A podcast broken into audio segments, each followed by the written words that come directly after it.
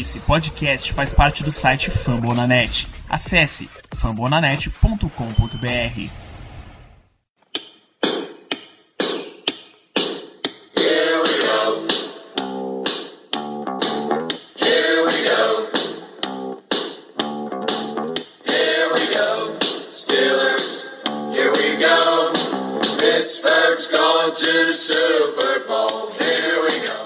bem, pessoal, estamos começando mais um Black Yellow Brasil podcast. Finalmente chegamos no episódio 50, meus amigos, e não tem hora melhor para o programa de número 50 do que na boquinha da temporada.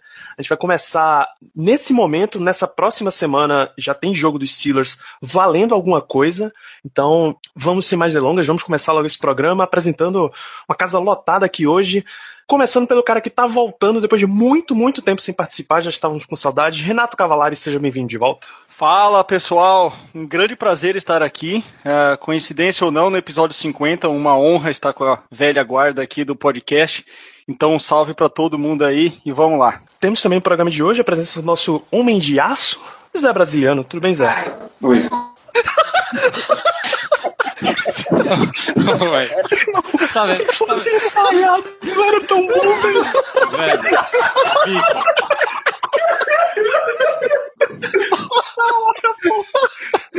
Aí, você entrou na hora exata que eu chamei, que eu cumprimentei Zé pra co- começar o programa, porra. Tudo bem, Zé? Aí tu entra, oi. É predestinado, velho, tá predestinado. tá falando que eu tenho alguma coisa contra ele, mas claramente é alguma coisa contra a minha pessoa por parte desse cidadão. Eu me recuso a participar do podcast hoje. Vamos até mais um grande abraço. Boa noite, cidadão. Boa noite. Boa Caio. noite, cidadão. Boa noite. Boa noite. Cara, Boa noite, isso, Caio. isso tem que ir pro final, velho. Na próxima você entra calado, viu? Por favor. Eu tô calado, pô. Tô na minha aqui. Você entendeu o que Zé, aconteceu respire, agora, velho? Respire e pode fazer. Caralho, velho, eu nem, eu nem lembro mais o que era, pai. Siga na pelota, siga na pelota. Hoje eu vou estar de, de transeunte. Não Mas pode. por quê? Eu vou respeitar a presença de Vossa Senhoria. Oxi, não, você orelha não, amiga. Aqui é excelência, viu? Por favor. Ô Danilo, mas faça uma, uma introdução agora do Zé e do Caio pra gente botar no programa, pô. Não, me recusa. Esse programa vai do jeito que tá. Voto, voto, com, voto com o relator. O programa o programa. vai com esta maravilha. A naturalidade, Germano, é insubstituível. Você concorda. Depois dessa tem uma fala do editor. Vocês já ouviram o Zé, já ouviram o Caio, o Germano também tá aqui com a gente. Fala, Germano. É, hoje é Turma Cheia, um podcast, um programa importante, número 50. Essa última semana aí, muita coisa nova, foram muitas emoções, muitos trades, o Colbert enlouqueceu basicamente. Então hoje tem muito assunto pra gente debater, vai ser bem legal. Vamos que vamos. Ai, completando a nossa mesa, sempre abrilhantando com sua presença, Ricardo Rezende. Fala, Ricardo. Uma satisfação enorme contar com a velha guarda aqui hoje, o oráculo Zé Brasiliano e o glorioso Renato Cavalari, lá das origens do podcast, esse programa mais do que especial, e no aniversário do Black Yellow Brasil, que hoje completa três anos, incrivelmente. O tempo passa muito rápido. E vamos lá, o programa hoje mais do que nunca comete. Então vamos lá. Ah, como o Germano disse na, na abertura dele, essa foi uma semana maluca, uma semana que, bicho, eu não me recordo do Steelers já ter feito tanta transação assim há muito tempo. Inclusive, eu não me recordo da NFL ficar tão maluca assim há muito tempo. É, para quem não tá ligado no que tá acontecendo, até o ano passado, ao final da pré-temporada, antes do jogo 4, os times precisavam fazer uma série de cortes no elenco para reduzir de 90 jogadores para 75 e depois do quarto jogo de 75 para 53 para aí a gente começar a temporada regular com o elenco em 53 jogadores. Para esse ano a NFL resolveu mudar, agora só se faz um corte de 90 para 53. Os times são liberados para irem cortando ao longo do caminho, mas no deadline que foi nesse último dia 2 de setembro, sábado, eles precisavam reduzir para 53 jogadores. E isso incentivou os times a fazerem mais trocas do que nunca. Então a NFL enlouqueceu e até o Steelers entrou na jogada dos cortes. A gente vai comentar no começo desse programa alguns deles. Primeira, primeira transação que a gente teve, a gente foi até o 49ers, vocês ouviram um previewzinho no programa passado, e fizemos a troca pelo Tyrant Vance McDonald. Uh, tem poucos anos na liga ainda, um contrato relativamente pequeno, mas chega para encorpar o nosso grupo de Tyrants. O que, é que vocês têm a dizer do Vance McDonald? Ele, ele vem se destacando, né? Não, velho! Não escutei isso!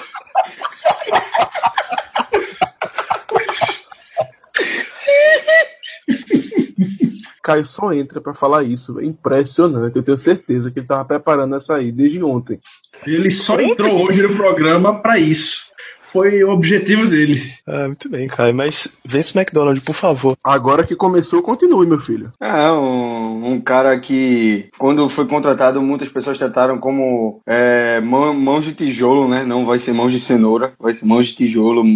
E porque a bola batia na mão dele, ele não segurava, caía no chão. Só que no momento que eu parei para olhar o outro lado da moeda, a gente viu aí estatísticas dele como sendo o Tyrant que mais recebeu aí passes longos, é, o terceiro na verdade, incrivelmente no, no mínimo de 20 passes aí atrás do Gronk e incrivelmente atrás também do Ladarius Green, era o número 3 da posição.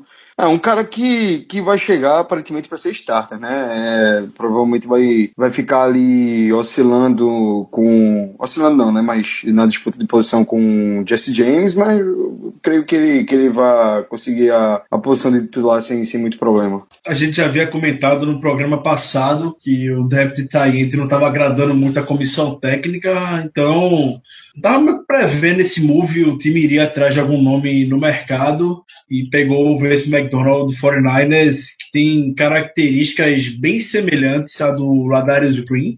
Seria o grande triunfo do ataque na temporada passada. Como o Caio falou, o McDonald ficou atrás só do Gronk e do Ladarius Green em jardas por recepção em 2016. O Colbert já disse que ele tem capacidade para ser um Said é, de qualidade, titular. Jesse James é bom, mas ele não é muito consistente ao ponto de passar aquela confiança para ser um starter. Então, McDonald foi um valor justo também, uma troca razoavelmente dentro dos padrões. O contrato dele é basicamente só esse ano, ano que vem o Steelers pode se desfazer dele caso dê uma merda, não seja efetivo dentro dos planos da equipe. E vamos seguir. É, o McDonald é meio que o padrão de Tyrande que o Todd Haley queria no, no Ladarius Green temporada passada. Então acabou as desculpas para ele. Vai alinhar o McDonald como recebedor, como já fez com o Ladarius Green na temporada passada. É um cara rápido, alto, forte, como a gente já sabe.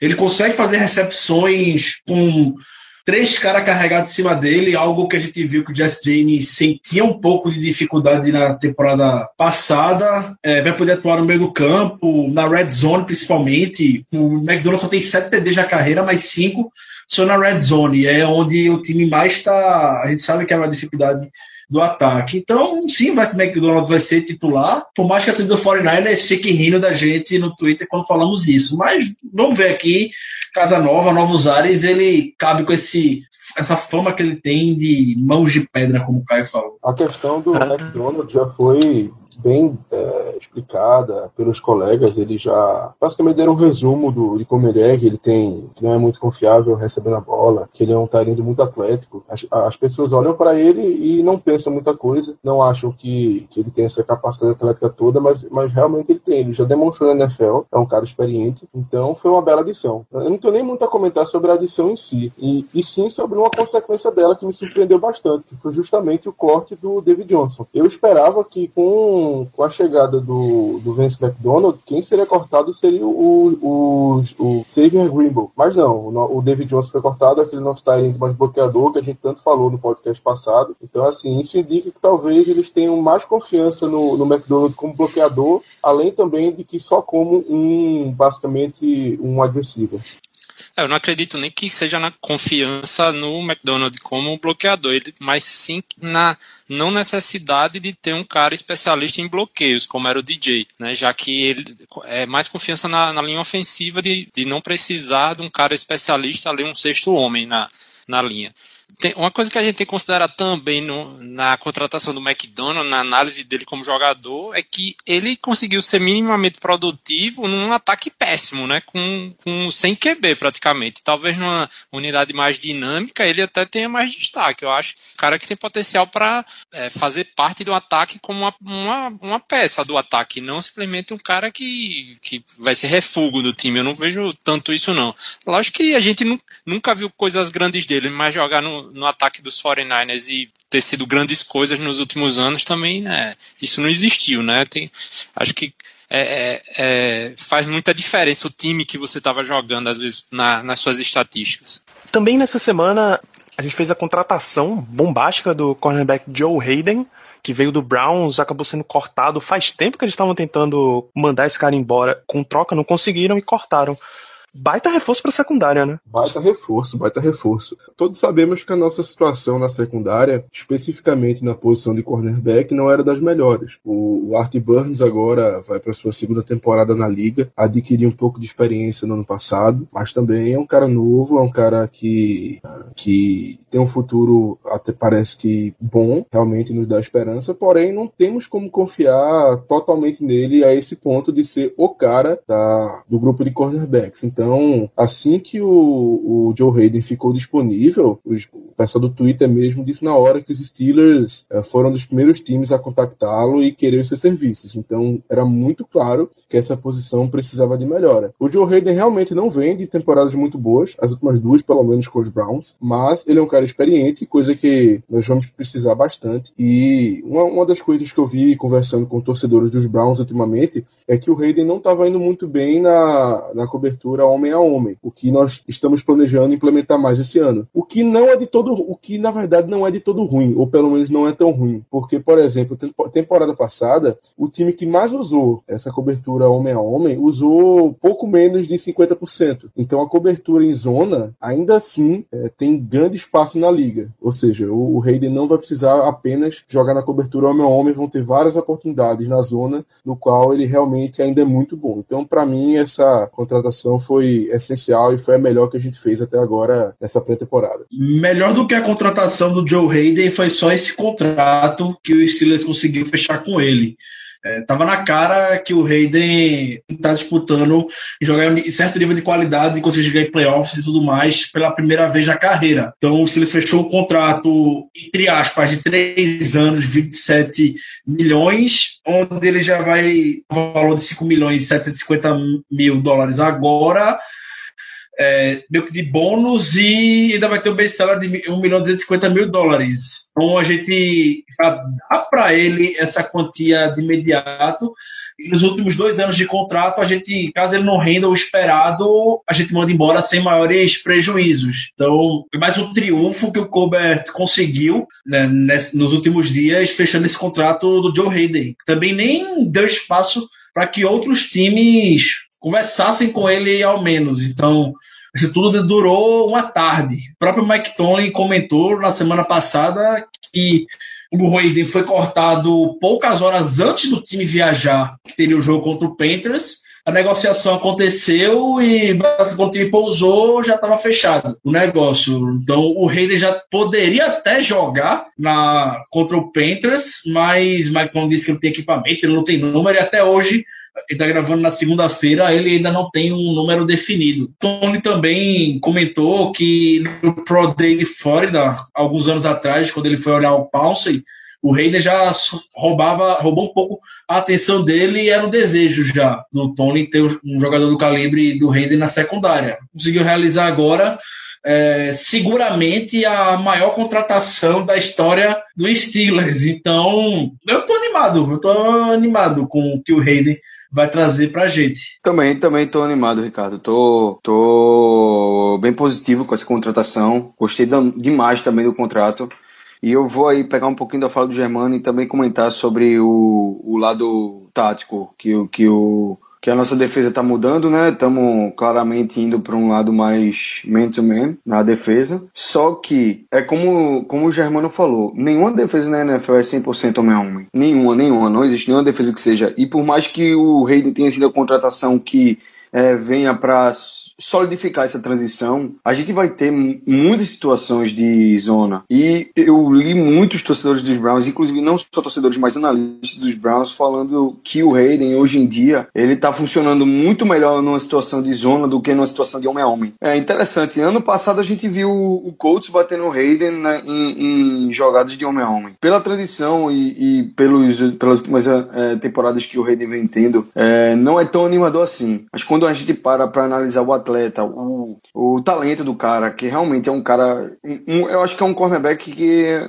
eu não lembro da gente tendo um cara do calibre dele nos últimos três anos, do mesmo nível, do nível perto. Acho que há um bom tempo a gente não tem. É, nem, nem, não lembro também a última temporada em alto nível do Ike Taylor. É, não, não sei dizer aqui exatamente. Então é, é algo que a gente está procurando há muito tempo que pode encontrar no Joe Hayden. E eu acho que ele tem muito a contribuir com os Steelers e também os Steelers vai, vai ajudar muito ele a reerguer, né? Entre aspas, a carreira dele. Não é como se a carreira dele tivesse acabado. Ele é um cara novo, ele tem 28 anos de idade, é um cara experiente e relativamente novo, mas é pela quantidade de lesões que ele vem tendo e, e o quanto isso vem afetando ele, pode ser uma, uma chance de redenção aí pra ele. É, dele voltar a ter uma temporada em altíssimo nível e ser aquele cara de 2013, 2014. Uma coisa que me preocupa muito no Hayden, que foi logo de cara que eu não gostei muito, eram os comentários sobre a perda de velocidade dele. No esquema homem a gente vai precisar de cornerbacks que corram muito. Isso a gente vai ter no Burns. O outro corner da gente, o slot, eu creio que seja o Mike Hilton ou quem for, quem seja. Eu, eu creio que seja alguém que tenha velocidade.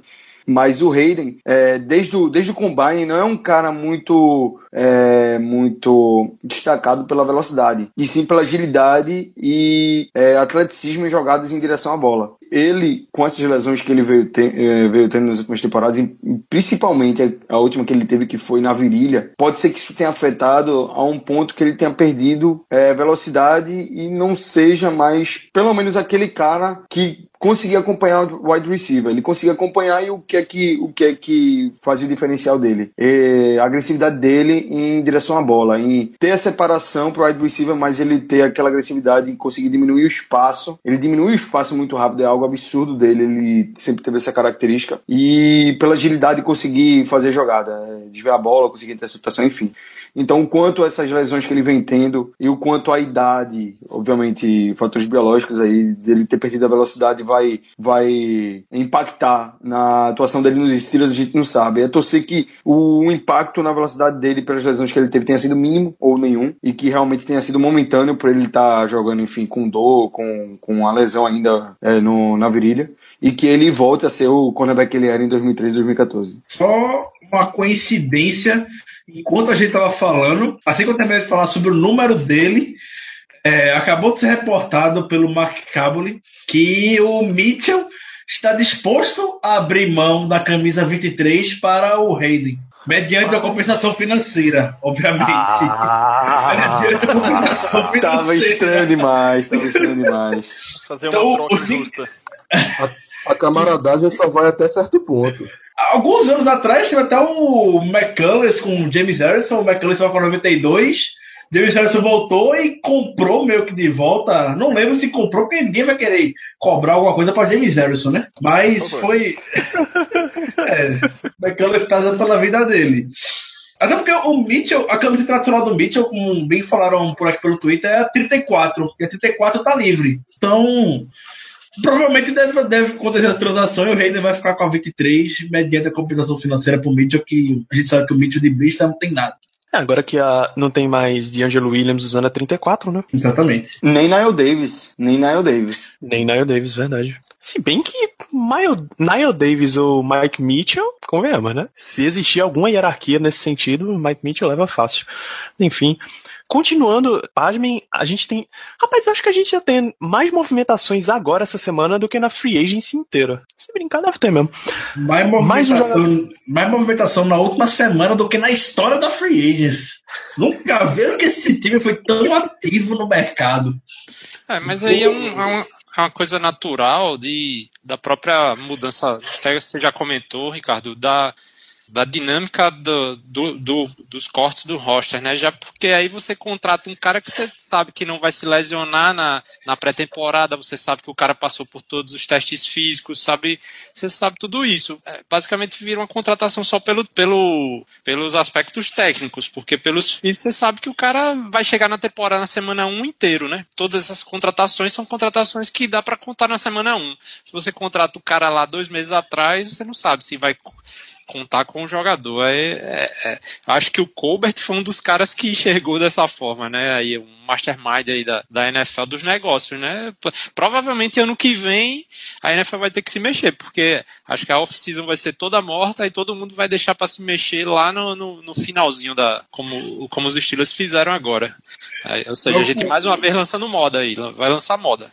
Mas o que eu quero, eu quero destacar é o tamanho dos investimentos, entendeu? No, mesmo se fosse assim, temporadas anteriores, os Steelers não fariam investimento em Joe Hayden como fez. Não iria atrás de um tie do calibre de Vince McDonald. Eu sei que não é muito grande, mas a gente sabe que o Steelers sempre está de olho nesses jogadores de menor porte, podemos dizer, de menos nome, para poder trazer para o roster. É, o Joe Hayden, eu acho que o Joe Hayden foi a, na questão da oportunidade, né? Eu acho que eles não estavam nem contando com, com esse tipo de, de movimento, mas surgiu a oportunidade. Eu acredito que o Hayden foi mais nesse sentido, os outros não. Acho que estavam nessa.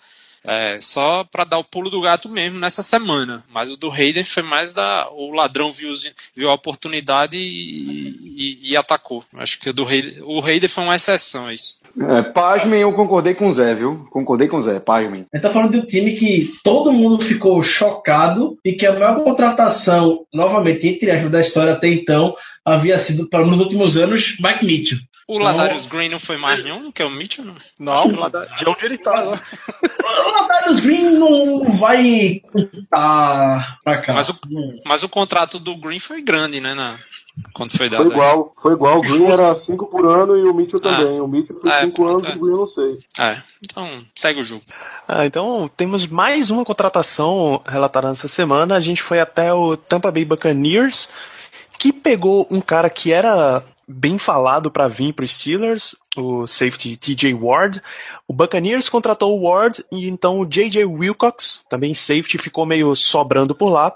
A gente foi lá e conseguiu fazer uma troca com o Bucks para ter o jogador. Isso demonstra, entre outras coisas, que a gente realmente estava interessado em um safety e muito provavelmente no TJ Ward. Foi muito especulado quando ele foi cortado pelos Broncos que os Steelers for, é, é, estivessem sendo um dos times mais interessados. Então, uh, essa essa, contratação não me surpreendeu nem um pouco, ainda mais com a questão do Mitchell, que nós sabemos está, está machucado, ninguém sabe na verdade a real condição dele. Ele tem falado que quer jogar contra os Browns, só que não se sabe se ele vai poder jogar na verdade. Então, a contratação do Wilkes foi boa. Todos os relatos que é, dele geralmente vêm de torcedores e analistas, repórteres, enfim, dos Cowboys, porque foi basicamente o último time dele. Nos Buccaneers, se eu não me engano, ele foi contratado nessa no final da temporada temporada passada para o começo dessa temporada, então ele nem chegou a jogar por eles na, na temporada regular. E o que, o que vem aparecendo é que ele é um, um cara bom, um hard hitting safety, ou seja, aquele cara que dá trancos muito fortes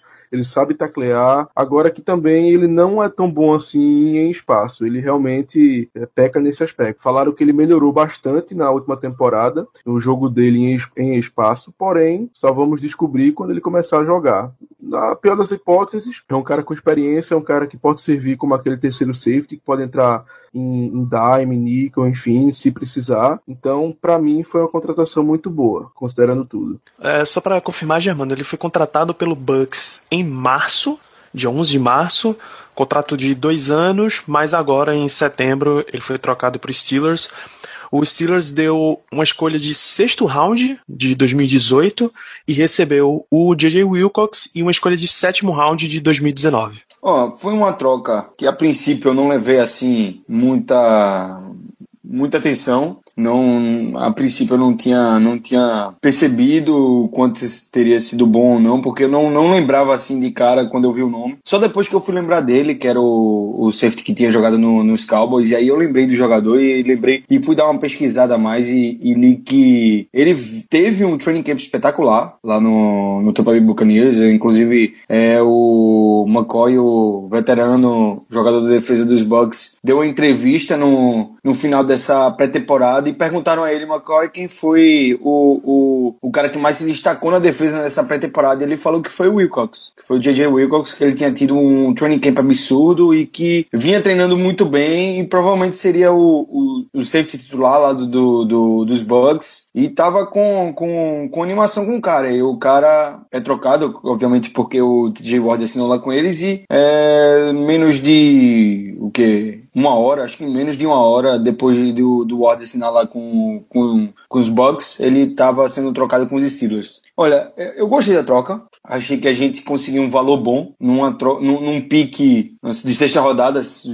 Pô, qual foi o último pique de sexta rodada desde o Antônio Brown que, que gerou alguma coisa aí para os Steelers? Não lembro exatamente. Não sei se foi o Marcos Gilbert, eu acho que ele foi que tá rodada, enfim. É, é um cara que pode trazer algum valor pro time titular, inclusive. Ele pode se tornar aí, o Mitchell tem o quê? Mais um ano de contrato, ele pode se tornar um titular. E ele tem bons números na NFL. Ele foi um, uma escolha de terceira rodada. E a única coisa que eu não parei para analisar bem é que eu vi as pessoas falando um pouco mal, era o contrato dele, que ele teria um contrato de três anos aí, que seria 4 milhões, alguma coisa desse, nesse, nesses números aí por ano, que seria um pouco caro, e que deixaria realmente no cap o livre o bastante pra gente conseguir renovar com o tweet e ter dinheiro pro, pro practice squad, mais nada. E aí, se tiver alguma lesão, é, vai ser Deus nos acuda. Então é complicado, mas ele vem com bons números aí na NFL, é, ele foi draftado em 2013, é, não sei dizer exatamente quais anos ele foi starter, se ele realmente chegou a ser starter lá nos Cowboys. Eu lembro de ter visto ele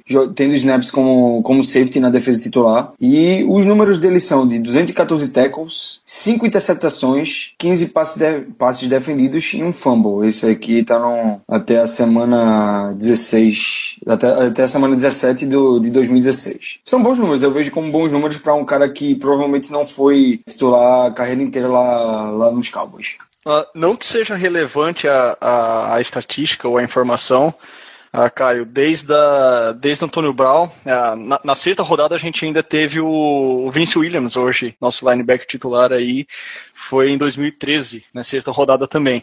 Mas não que isso vá de encontro ao que você acabou de falar. Eu acho que é um valor que a gente pode arriscar perder, com certeza, aí numa. Vou dizer perder, né? É, trocar para eventualmente conseguir uh, esse, esse, valor de imediato, que é o que a Steelers está fazendo, está querendo valores de imediato, não está não tá investindo para 2018 ou 2019. Eles querem resultado agora, e ainda mais com a, com a iminência aí da aposentadoria do bem. Então, quanto mais valor conseguir agora em qualquer em qualquer setor do campo vai ser de grande valor. É, mas é só Exato, uma estatística exatamente. mesmo. É exatamente, é exatamente isso, Renato. É, eu não, não lembrava quais foram as últimas picks de sexta rodada assim que renderam alguma coisa. Eu sei que pick de sexta rodada é aquela já é um, uma escolha que a gente não espera muita coisa e raramente esses caras vão estar no time na no, no roja final. Nem sempre esses caras ficam. Eu lembro que ano passado foi cortado, acho que foi o Travis Finney, foi cortado. Geralmente os jogadores são cortados, não, não conseguem para o roster final. Então, eu, eu não vejo problema em abdicar de uma pick de sexta rodada para conseguir um valor bom, uma posição que a gente pode conseguir um upgrade e até um, ser um cara que se torne um bom starter para os próximos anos.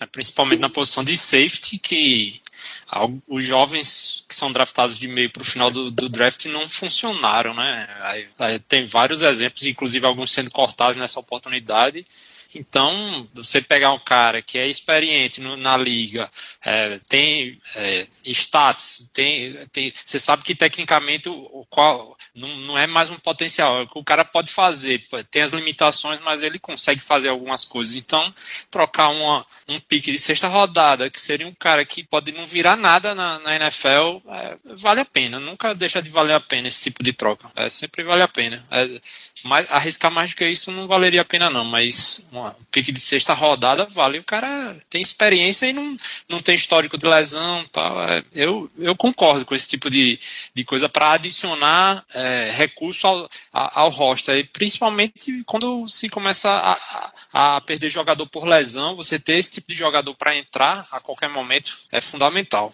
É, exatamente, Zé. A gente sabe que o Mitchell tá meio baleado ainda. É, reports indicam que ele vai ter condição de jogar contra o Browns, mas nunca sabe o real estado dele, até porque Tony tranca isso a sete chaves. Talvez na coletiva da terça-feira a gente tenha alguma informação mais clara sobre o Mitchell. Mas não só por ele, o Sean Davis perdeu tempo no training camp. O Dangerfield, que era o reserva imediato, se machucou e foi dispensado hoje. O Golden foi muito mal na pré-temporada. Então, trazer um cara com a experiência que o Will Cox tem, é, jogar na secundária do Dallas Cowboys. Tava vendo aqui, ele foi titular em 38 partidas. Experiência, porra, muito, muito, muito razoável. É, como o Germano falou, a principal dificuldade dele, que o pessoal aponta, é, são os ângulos no tackle, que ele de fato não é um dos melhores. Mas para ser um backup, entrar na dime como terceiro safety, como se foi feito hoje no treinamento já, para mim está de muito bom tamanho e nem se compara a jogadores do passado que a gente testou, como o Marco Thomas e companhia. Deixar um, um um cara com experiência tem. E que vinha fazendo um bom training camp, como o cara destacou na entrevista que o Gerardo McCoy deu. É, é muito bom. Até a Tony Brown já disse hoje, falando que o Wilcox vai ser o cara que vai dar muito dor de cabeça nos treinos do Steelers, que o cara bate muito forte. É um cara muito intenso e um jogador com DNA com a cara do Steelers para a posição de safety. Vamos abrir mão de uma escolha de sexta rodada e ganhar uma de sétima por um nome experiente como esse, a gente não perde nada. Ele, quando foi draftado pelo Dallas Cowboys em 2013, acabou perdendo uma vaga de starter no início da carreira dele para Will Allen. Olha quem apareceu aqui. E o Will Allen é, acabou perdendo uma vaga para o Will Cox no decorrer dessa temporada. E logo depois, o Will Allen veio para o Steelers e hoje o Will Cox é quem tá no Steelers. É só um, uma informação aí curiosa. Bem, de vez em quando os Steelers tiram um valor na sexta, sétima rodada. A gente tem registro de Antonio Brown para cá. A gente já teve Kelvin Beachum, Vince Williams, Dan McCullers, LT Walton, Chiquilho, Tyler Matakevich, só para mencionar jogadores que eventualmente participaram ativamente dos Steelers. Ainda nesse campo de trocas, a gente teve uma troca de saída. Então, Sammy Coles, a gente mandou, mandou pro Browns. Eita, E que a gente quase. deu. Dá, tá aprendendo mais nada, né? Tá muito ruim agora. É, tá é coisa contando pra cacete, velho. Lascou. Porque eu não posso nem parar pra reiniciar, porque encerra a transmissão se eu sair. velho. Tá bonzinho, Tá pô. bonzinho Tá- agora. Tá bonzinho, velho. É, bonzinho, perfeito agora. Finge que tá jogando papo fora, assim, né? Falando disso. Então sabe o que, que a gente faz? Vamos lá, pessoal. Semi-Colts trocado pro Browns.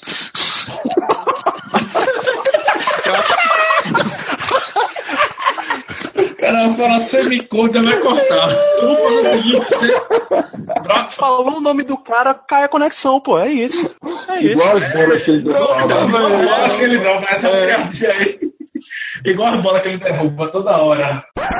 Eu só vou dizer um negócio. Eu acho que quem ficou mais feliz aqui com essa troca foi o Caio, porque o Caio deve estar no delírio até agora. Pra, parafraseando o Renato, por favor, Renato, diga aquela sua frase que está fazendo falta aqui. Caio está peidando arroz de felicidade com a troca do.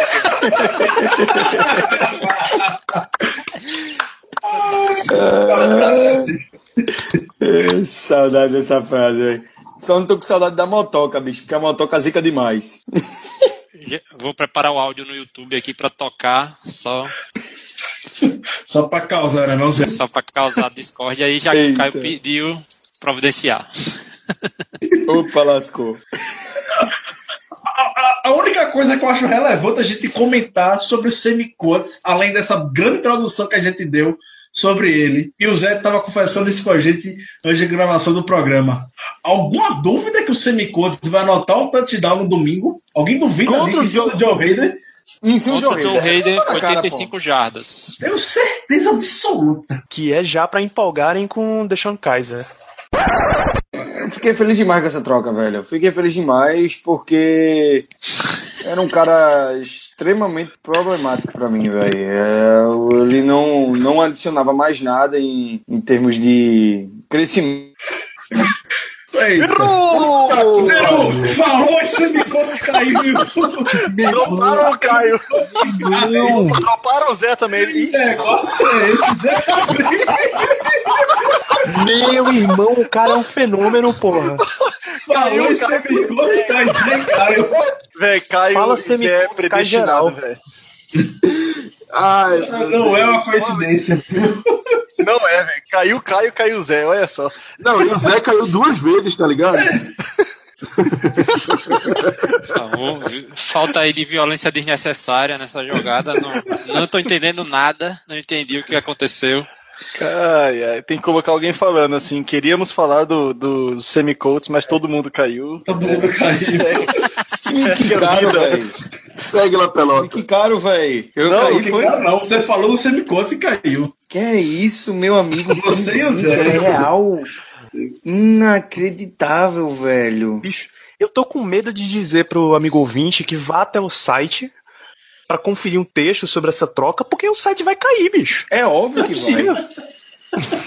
Inacreditável. Eu tô, eu tô de cara, Tá pô. amarrado. Tá amarrado demais, pô. Então vamos pro próximo tópico, inclusive. É, a gente teve o. Parou, acabou o Semicotes, esquece. É, a gente teve, teve agora, dia 2 de setembro, o grande dia do corte na NFL. Então o Steelers reduziu seu elenco para os 53 jogadores, finalmente. Quem é que, que tinha algum nome valioso que a gente chegou a discutir semana passada que foi efetivamente cortado? Quem foi contratado para practice squad, enfim. Dia do corte. Um monte de famoso Who que a gente ficou debatendo para serem trocados, para serem, perdão, cortados sem dó nem piedade. Como o Zé gosta de falar, na colônia de férias do Mike Tomlin. A gente debateu muito sobre Toussaint e Niall Davis e os dois foram cortados e ficou o glorioso Terrell Watson. É, então, a, a gente não aprende, né? A gente não, a gente não aprende. Todo ano a gente. peraí, Ricardo. Eu- Foi seu patrocínio, Ricardo. Eu Ricardo. acho, eu acho que me Ricardo. chamaram, me chamaram hoje só pra né, falar mais uma vez né, desses jogadores interessantes de pré-temporada, de, de, de- não vai pra Rapaz. canto nenhum, cara. É, é jogador interessante que já vai vender picolé, daqui a pouco vai ser atendente em, em fast food, porque é, até os. Qual o agenciado, desde. Ó, 50, vou fazer 50 episódios. Qual o jogador agenciado de, de participantes desse podcast que virou relevante no time? Nenhum. Ela é Rogers, ela é Rogers. Ela é Rogers. relevante. Relevante. Aí os Steelers vão e draftam outro cara aí pra. na, em, em pique alta, um wide receiver. É, tá- ele tá lá, tá lá. Eli Rodgers ainda tá lá. Parabéns, ainda tá lá. Mas. Caramba. Segue Pior o baile. pior Robert Golden- essa temporada, Robert Golden- essa temporada meu, meu agenciado ficou no time, pô. Justin Hunter tá no time. Pronto. Robert Golden, até a moral que tinha, que era ser capitão do time, perdeu. Deixou de ser capitão do time agora. tá- essa agência de, de, de marketing esportivo aqui desse podcast tá, já teve Mas, dias melhores mas hoje em o, dia. o Golden, o Golden rompeu o contrato com a agência, rapaz. Aí a turma parou de subir a bola dele. Entendi. A turma, leia-se Caio. Ah, toma, Caio. É. Desses nomes aí da off-season, velho, é difícil achar um nome extraordinário aí. É, o, que, o que é espetacular é que eu acabei meu texto, é, que, ia, que ia sair, e e, e meu texto eu encerrei com, com a seguinte frase. Galera, é isso aí, são esses jogadores, dificilmente teremos qualquer movimentação dos Steelers na free agency, dificilmente teremos qualquer troca ou algumas escolhas, alguns nomes diferentes no roster final escritos nesse texto, porque os Steelers é muito conservador. Meu amigo, não durou, não durou 12 horas. Steelers contratou Joe Hayden, Steelers trocou pelo Vince McDonald, o caralho a quatro, a casa caiu, trocou os cobertores, trocou as cortinas, meu irmão, e eu, eu endoiei, velho.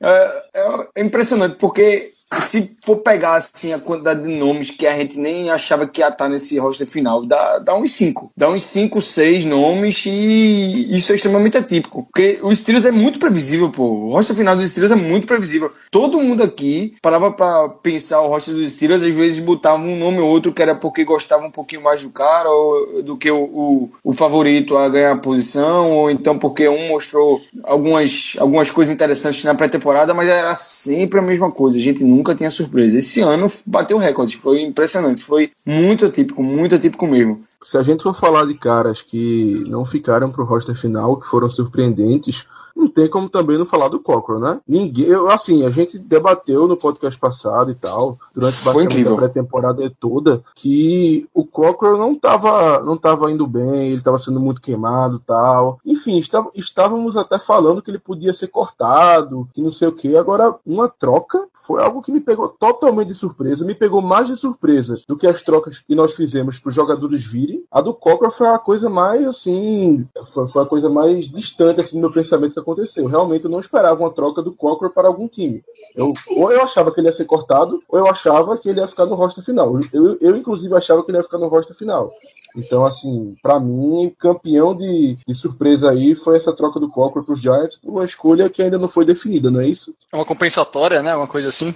Uma escolha condicional de sétima rodada. Condicional, condicional, desculpa, é condicional. Sétima rodada. Mas é, é aquele negócio.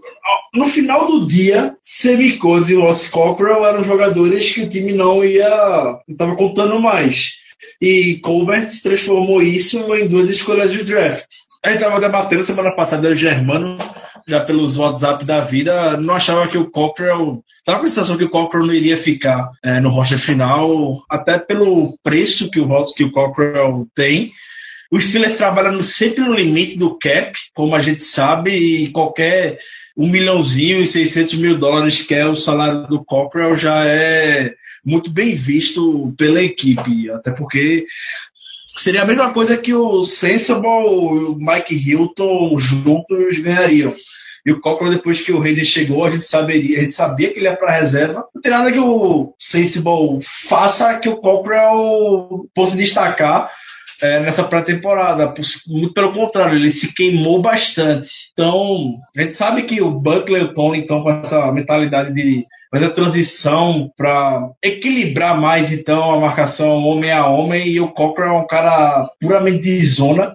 E o Giants, a gente sabe, eu conversei com o Augusto sobre o Giants, eles mesmo falaram que a marcação do Giants é de zona. Então, o Cochrane vai se dar bem lá. Eu sempre defendi o Cochrane, eu gosto, gostava dele e acho muito injusto as críticas que o Cochrane recebia. E o pessoal fala que o Steelers perdia jogo por causa do Cochrane, você vai questionar um jogo que o Steelers perdeu por causa do Cochrane, ninguém lembra, ninguém sabe. O Cochrane estava longe de ser o principal problema da defesa na temporada passada. Então, boa sorte para ele. Gostava mesmo dele, mas com a nova mentalidade da defesa não teria espaço mesmo. O negócio segue a vida. É, O Cockrell sempre foi eficiente, mas nunca teve grife, né? O cara que não tinha grife, mas era o típico é, cornerback dos Steelers até então, né? Que era o cara sem muita grife, mas que ia lá e fazia o trabalho. Parece que a, a, a mentalidade agora é outra de querer cornerbacks de grife, né? Tanto que começaram a draftar alto e agora fizeram um investimento alto no mercado.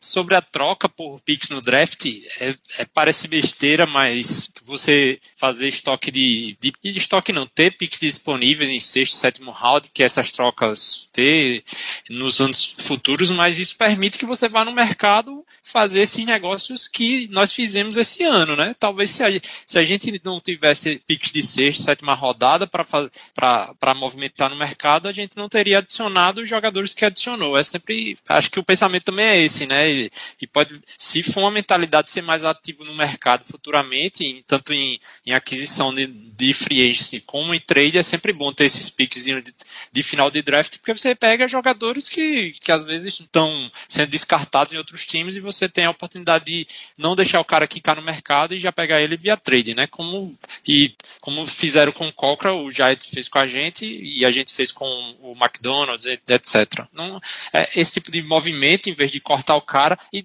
demonstra até um pouco de consideração, né, o jogador também, de, porque o corte é sempre bem, bem cruel, cortar um jogador, principalmente um jogador que contribuiu nos últimos anos. E foi interessante realmente esse, essa movimentação do, do nosso front office nessa, nessa semana, porque, querendo ou não, a gente transformou o Semicolts no J.J. Wilcox. A gente pegou o Semicolts Trocou por uma pick de sexta rodada que já era da gente, que a gente tinha trocado com eles ano passado pelo Justin Gilbert. Pegou de volta essa pick de sexta rodada. E essa pick de sexta rodada a gente foi lá e conseguiu trocar pelo J.J. Wilcox. Então, é, a gente trocou indiretamente, a gente trocou o Semicolts pelo, pelo Wilcox. Então, eu acho que a gente saiu ganhando nessa. E o Cockrell, pô, o Cockrell teve uma pré-temporada muito ruim, mas é como o Zé e o Ricardo falaram. É, o Cockrell era, era aquele cornerback que fazia o trabalho sem grife, velho. Ele e, e, não é que ele fazia o trabalho, é que ele cumpria o trabalho dele. Ele não era um cara que era queimado o jogo inteiro e também acho que eram injustas as críticas a ele, porque ao contrário do que se pensa, ele era um cara sólido, ele era um cara que não, não, não tinha muita margem para erro, ele não, não, não chegou a ser é, um cara que entregou uma partida, não, nunca teve falhas absurdas. Eu não lembro de uma partida péssima dele, 100% péssima da temporada passada, que comprometeu ao ponto da gente chegar a dizer, pô, a gente perdeu porque o Cochran foi queimado o jogo inteiro como a gente fazia com o Anton Blake, por exemplo. Pelo contrário, o Cockrell era o nosso corner número um na temporada passada, era o corner mais confiável do time, foi importante. Agora, com a transição de sistema, ele acabou sendo é, perdendo valor e, e, e, se tornando não, não tão útil quanto era. A gente ainda vai usar o sistema de zona, vai, e ele é perfeito para o sistema de zona. Perfeito que eu digo é barato, não, não era não, não era grifudo, né? Tinha um, um valor razoável e, e conseguia fazer o trabalho dele. Conseguia fazer o trabalho dele sem chamar muita atenção. Era um, era um jogador muito subestimado, ao meu ver. Só que a partir do momento que ele começou a ter essas falhas e ter essas dificuldades na transição, ficou muito claro que ele realmente seria cortado. Principalmente quando a gente viu que era o Hilton e o Colt Sensible que estavam disputando pela vaga de, de starter no lugar dele. A partir desse momento, a gente sabia que ou ele ia ser um nome muito preterido no roster e aí entraria no, no time só por, por consideração de ter tido uma excelente temporada passada, porque valor de special teams ele não tem nenhum. E só isso mesmo. Ele não ia adicionar muito no time, a não ser que alguém machucasse e ele entrasse. Então, no final do dia, era um cara que a gente ia cortar e a gente conseguiu transformar numa pick de draft. Isso foi muito bom. É, é, o nosso Fantasma fez um trabalho espetacular nisso. Até porque ele ia passar pelo processo de waivers, de waivers e ter conseguido trocar ele foi muito importante para a questão de cap, porque ele é um cara que está com a tenda. Se eu não me engano, o valor dele é 2 milhões e eu não sei até quanto desse valor é, ficaria com os Steelers, mas eu acho que se ele não tivesse sido pego, se alguém pegasse ele, o Steelers teria que pagar um pedacinho desse valor. Então ter trocado ele no, no final do dia ainda foi muito bom para os Steelers. Muito bom mesmo. Ter achado alguém que desse um valor de pique nele. Foi sensacional. Esse meio termo todo aí, nessa, nessas trocas, nessas brincadeiras, o Cooper ganhou extensão, né? Então, reflitão. Como muito Verdade. bem disse, como muito bem disse Le'Veon Bell, muito merecidas aí a renovação. a mais sincera possível. Ai, meu Deus. Le'Veon Bell sempre, sempre, sempre, com opiniões sensatas no, nas redes sociais, Le'Veon Bell. O Verramon, né? Que o Verramon, essa pré-temporada, foi o MVP das mídias sociais. Inclusive, na postagem. É o famigerado mito. Exatamente. Inclusive, nessa última postagem dele, ele dá um apelido carinhoso para o Colbert, chamando o Colbert de Colbert McGregor. Entendam como quiserem, mas o MVP com certeza é o. Descubra. Velho, eu, eu ri demais. Quando o Steelers assinou com o Joe Hayden, ele postou, ele, ele tava atualizando aquela foto das, das bolsas de dinheiro. Que tem ele lá atrás e, e, e os jogadores com as bolsas de dinheiro na mão. Ele foi atualizando a foto. Cada renovação e cada assinatura de jogador eram os caras com a bolsa de dinheiro. Aí quando assinou com o Hayden, velho, que, que ele botou o Hayden com, com as bolsas, com os sacos de dinheiro. Rapaz, eu não parava de rir, não. Esse cara, esse cara é muito doido, velho. É o velho Ramon, né? É o velho Ramon. Sensacional era a cara do Livion Bell, né? Aquela... o Crying Jordan. É, é. Era melhor. Sensacional, velho. Inclusive, falando, falando no Cidadão, o último capítulo da novela. Quer dizer, a novela teve fim, né? Finalmente se reapresentou, já tem foto dele treinando. Acabou o papinho de Le'Veon Bell, já deve ser colocado para jogar nesse fim de semana contra o Browns, né? segundo o próprio, já está pronto para ter 30 carregadas no jogo contra o Browns. É como a gente já. Talvez foi um assunto que, que a gente mais se estendeu num podcast durante toda a off-season. É, eu, particularmente, não vou ficar hum, falando muito mais toda essa situação que o Bel gerou. Ele ganhou pela exaustão, ele foi mala, ele foi. Que a gente viu nas redes sociais e como ele lidou com a situação. Não vai ficar xingando o cara agora, não adianta. Segue a vida. Nem Mike Tolley também vai dar suspensão para ele. duvido muito que Mike Tolley vai fazer algo, como disse que ele teria consequências, seja lá quem for. E Bell já sabia disso, que também não iria sofrer maiores retaliações. O que importa é que ele se apresentou hoje, está em forma, pelo que parece e vai jogar no domingo, tá tomando uma atitude como, por exemplo, o Aaron Donald tá lá em Los Angeles, que não se apresentou, não fez nada e nem deve jogar na semana 1. Então, o Bel já tá em Pittsburgh e eu, particularmente, não vou ficar mais me estressando como eu fiquei me estressando à toa com ele na off-season, xingando ele tudo que é nome. É, até, até porque não faz sentido você. Porque isso aí passa a ser uma questão do Colbert, né? Não é uma questão do Mike Tomlin. Mike Tomlin vai punir o jogador esportivamente por uma questão comercial, de, de negócio do, do time. É, cara, querendo ou não, o, faz parte da NFL essa, essa, isso de, dos jogadores fazer esse tipo de coisa para exigir salário maior.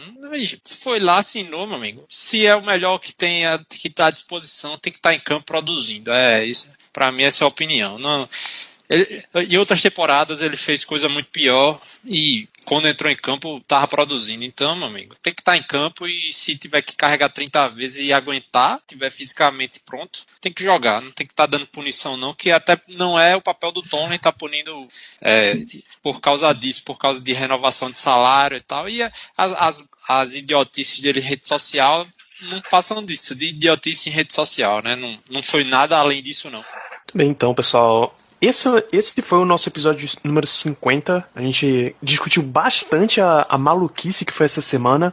Vou pedir para os meus colegas de bancada que, para encerrar o programa, após as suas considerações finais, deem, olha que, que maravilha, palpite para Steelers e Browns.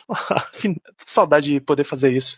Vamos começar pela minha tela, da esquerda para a direita. Então começa com você, Caio Melo, por favor. Olha, é, finalmente voltou a NFL, graças a Deus. E domingo vamos aos links corsários. Compartilhem, vamos compartilhar os que encontrarmos é, para todos conseguirem ver esse jogo. Steelers e Browns é onde? É no Heinz ou é fora de casa? É fora de casa, né? É lá em Cleveland, né? Exatamente, fora de casa. Quer dizer, não pode chamar fora de casa, né?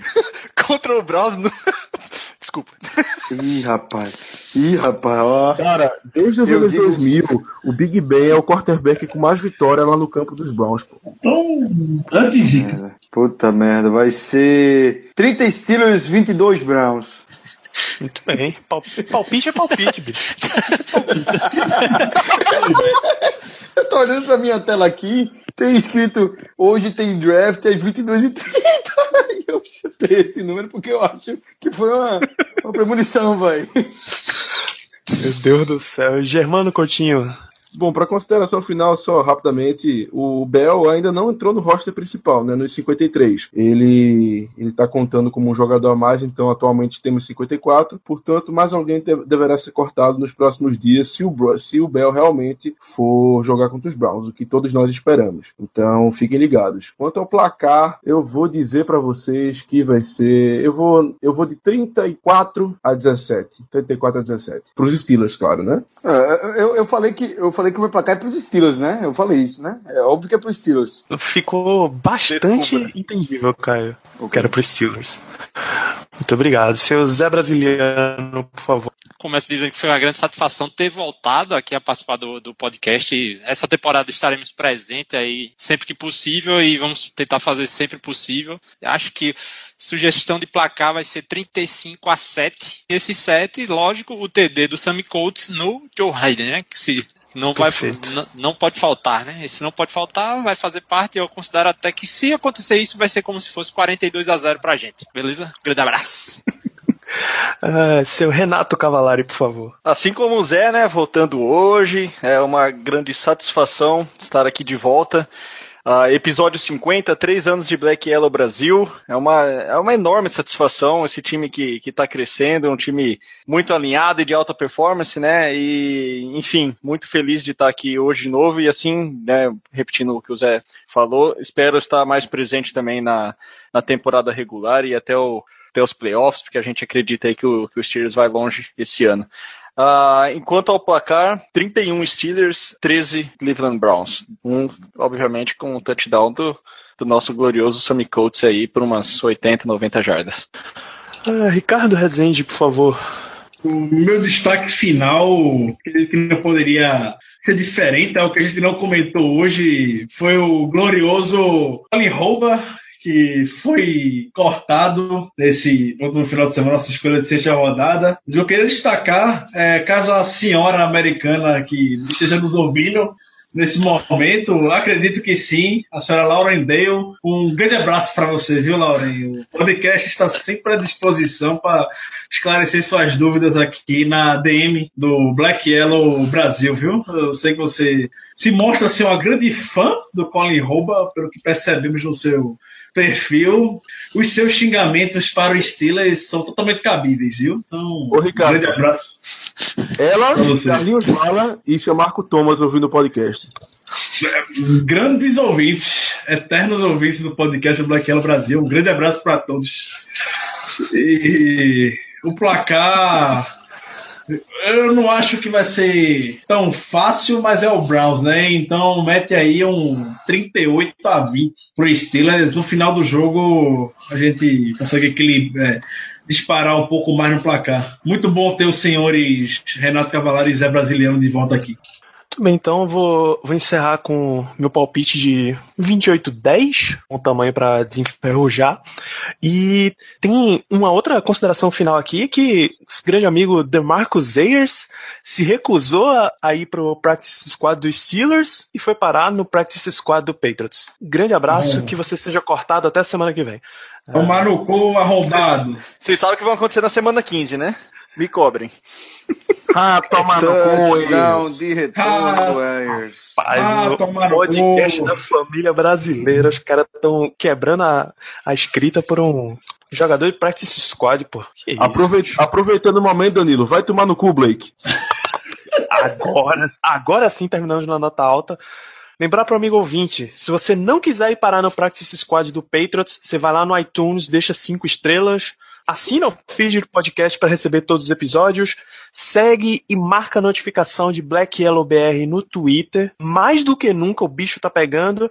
Segue também no Instagram, no Facebook, tem tudo o link no post. Um grande abraço e até a semana que vem, já falando de NFL pra valer. Yeah, uh-huh,